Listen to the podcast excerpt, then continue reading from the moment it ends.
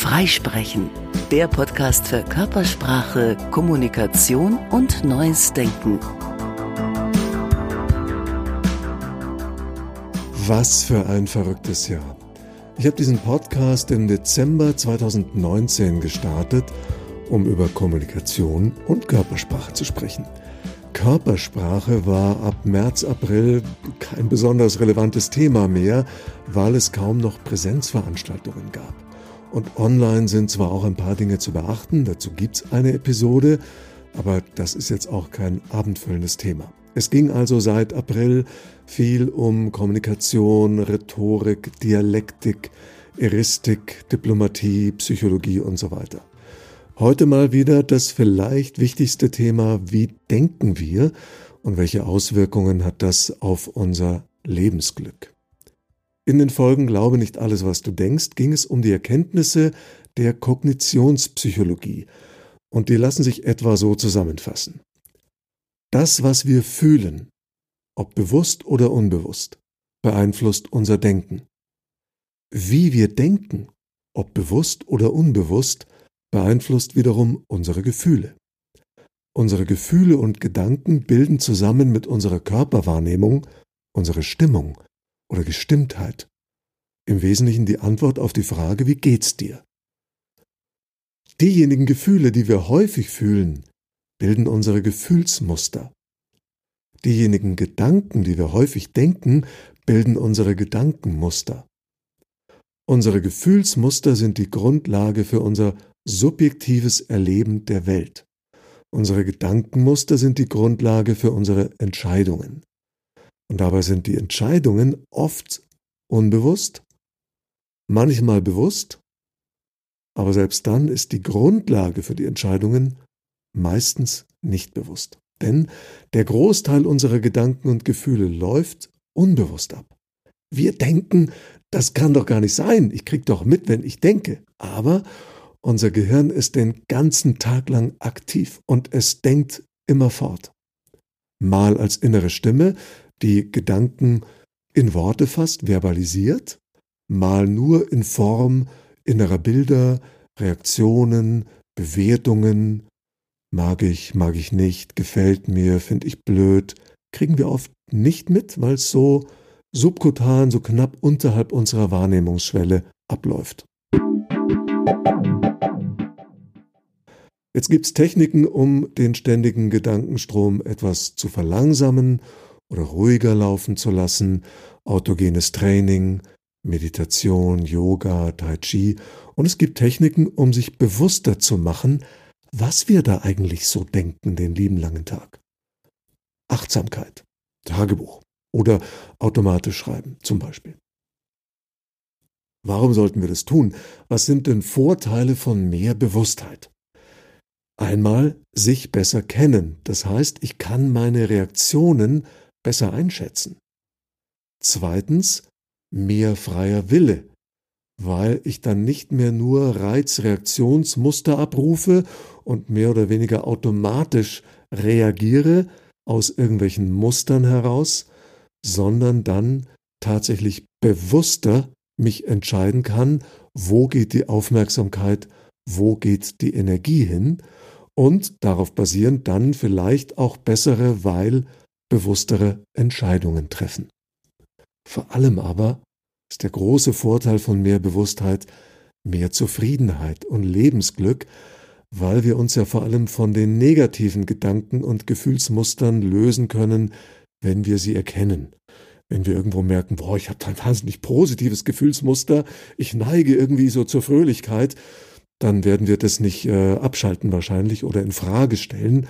Aber wenn wir uns natürlich auf die Spur kommen in Bezug auf na, eher unerfreuliche, negative Gefühls- oder Gedankenmuster, dann äh, werden wir sehr wahrscheinlich öfter mal aus diesen aussteigen oder sie zumindest relativieren können.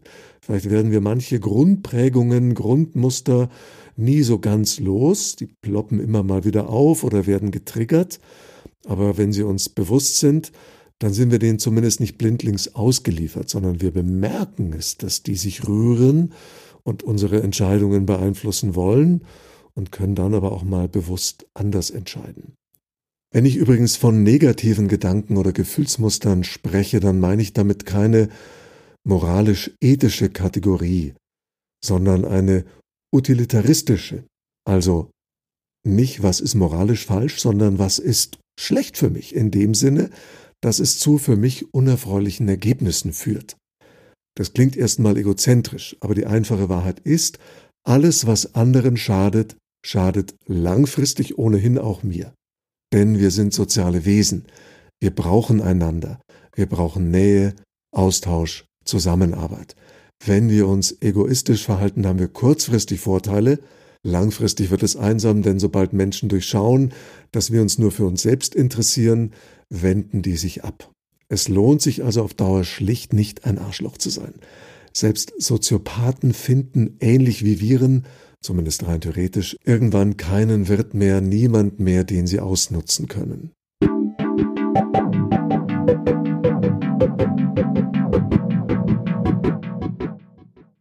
Da nun das Wort Virus schon gefallen ist, warum ist diese Bewusstheit über die eigenen Denk-, Gefühls-, Wertungsmuster gerade jetzt so wichtig?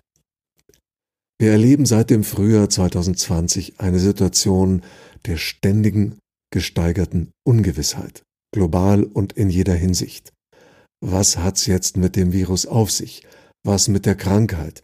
Wie groß oder klein ist die Gefahr? Wie sinnvoll oder übertrieben sind die Maßnahmen? Kann ich nächste Woche Freunde treffen oder nicht? Kann ich Sport machen?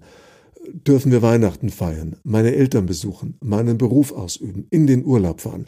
Fragen über Fragen und es gibt auf keine derzeit eine eindeutige Antwort. Bei Verunsicherung, Gefahr oder Angst schaltet unser Gehirn psychologisch auf Überlebensmodus. Das heißt nicht, dass wir um unser Leben kämpfen, aber wir werden auf unseren Default Mode, auf unsere Grundmuster zurückgeworfen, diejenigen, die sich in der Vergangenheit am häufigsten oder eindrücklichsten bewährt haben, sind meistens Muster aus der Kindheit oder Jugend. Momentan ist vieles bedroht. Freiheit, Selbstbestimmung, Gesundheit, Existenz, Freundschaften, Beziehungen, sozialer Friede, für jeden was anderes. Und auf Bedrohung reagieren wir üblicherweise mit Adrenalin und Stresshormonen.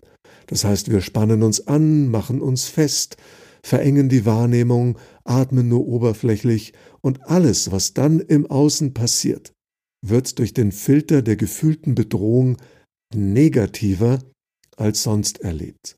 Die Folge, wir erleben einen Tag, den wir sonst vielleicht als schön beschrieben hätten, als äh, eingetrübt. Nicht wegen der konkreten Ereignisse objektiv, sondern einfach, weil sich das Leben gerade anders anfühlt.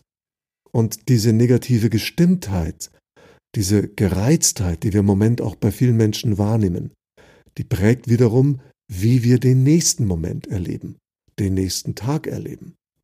Unsere Gedanken und Gefühle prägen damit auch ganz konkret unsere subjektive Realität. Nicht das, was objektiv passiert, das passiert, aber wie wir es subjektiv erleben, wird gefärbt durch den Filter unserer Gedanken, unserer Gefühle, unserer Gestimmtheit. Mit anderen Worten, so wie du denkst, so wird es. Die Schlussfolgerung daraus kann nur sein, achte auf deine Gedanken. Lass dich nicht fortreißen von negativen Gedanken. Und das heißt nicht zwanghaft positiv denken. Also wenn etwas objektiv unerfreulich ist, dann kann ich das auch feststellen. Wenn ich eine Reifenpanne habe, muss ich jetzt nicht sagen, ui, schön, eine Reifenpanne, ich freue mich, bin so positiv. Völlig in Ordnung zu sagen, okay, das ist jetzt echt blöd, das ist ärgerlich. Wenn ich aber dann Dinge denke wie, war ja klar, dass das heute auch noch passieren musste, oder ich hab immer Pech, oder das versaut mir jetzt alles. Achtung, dann ist das ein negatives Gedankenmuster, das weit über den konkreten Anlass hinausreicht. Wenn ich mich dann nicht ein paar Momente, ein paar Minuten ärgere, sondern stundenlang schlecht drauf bin oder die restliche Woche, dann ist das eine Reaktion, ein Gefühlsmuster, das auch in keinem Verhältnis mehr zum Auslöser steht. Das heißt, aus einem Einzelereignis wird dann ein Drama bzw. eine Geschichte konstruiert. Das macht unser Gehirn furchtbar gern, mit großer Übung und ständig. Die Geschichte lautet dann zum Beispiel, ich habe immer Pech mit Autos.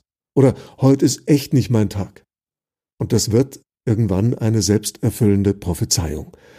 Das ist gemeint mit dem Satz, den ich vorhin gesagt habe, so wie du denkst, so wird es. Wenn du denkst, heute ist nicht mein Tag, wirst du diesen Tag sehr wahrscheinlich entsprechend erleben. Das heißt, du wirst dich abends an die Dinge erinnern, die diese Prophezeiung bestätigen. Ja, tatsächlich ist heute noch das schiefgelaufen und jenes und so. Sagen wir, heute ist, mein, heute ist ein super Tag. Passieren wahrscheinlich auch zwei, drei suboptimale Dinge, aber abends haben wir die nicht mehr so auf dem Schirm, erinnern uns an andere Dinge. Denn wie wir ein Fazit ziehen über einen Tag, eine Woche, ein Jahr, ein Leben, eine Beziehung, ein Beruf, das ist immer eine Zusammenfassung von Einzelpunkten, die nie der Gesamtheit gerecht wird. Es ist immer ein, eine Story, eine Geschichte, die wir erzählen, die auf statistisch unzulässige Weise einfach zusammenfasst. Relevanz für momentan Wahrscheinlich würden die meisten zustimmen, wenn ich hier mal vorsichtig sage, wir gehen scheinbar grad durch eine dunkle Zeit. Ja, Achtung, das ist schon eine Geschichte, die ich erzähle oder eine äh, Prophezeiung, Deutung. Völlig legitim, wenn andere sagen, ich find's grad super, wie es auf der Welt so ist. Aber so, ich stehe dazu, also meine subjektive Wahrnehmung, es ist gerade eine etwas schwierige, dunkle Zeit, zumindest nicht einfach für viele. Umso wichtiger ist es jetzt, gute Gedanken zu denken, wenn sie einigermaßen begründet sind. Also keine zwanghaft positiven Gedanken, die sich die Realität zurechtbiegen oder sich belügen oder mit denen wir uns was vormachen. Also hier keine rosarote Brille aufsetzen, aber einfach zulassen, auch das Schöne im Leben zu entdecken. Weil das Leben ist ungerecht, aber schön. Nicht immer, nicht in jedem Moment. Aber die Momente sollten wir nicht übersehen, die einfach schön sind. Also, geht im Moment darum, sich nicht runterziehen zu lassen von den vielen oh, panikmachenden negativen Nachrichten in der Welt.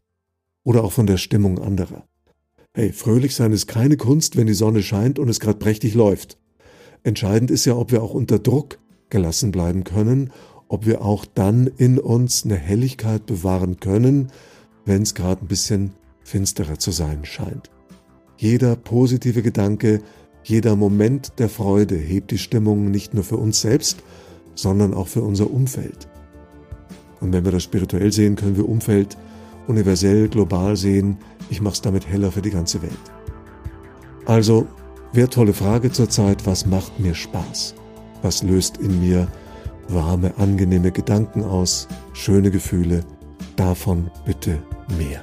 Wir können jedes Lichtlein brauchen in der jetzt kommenden Adventszeit.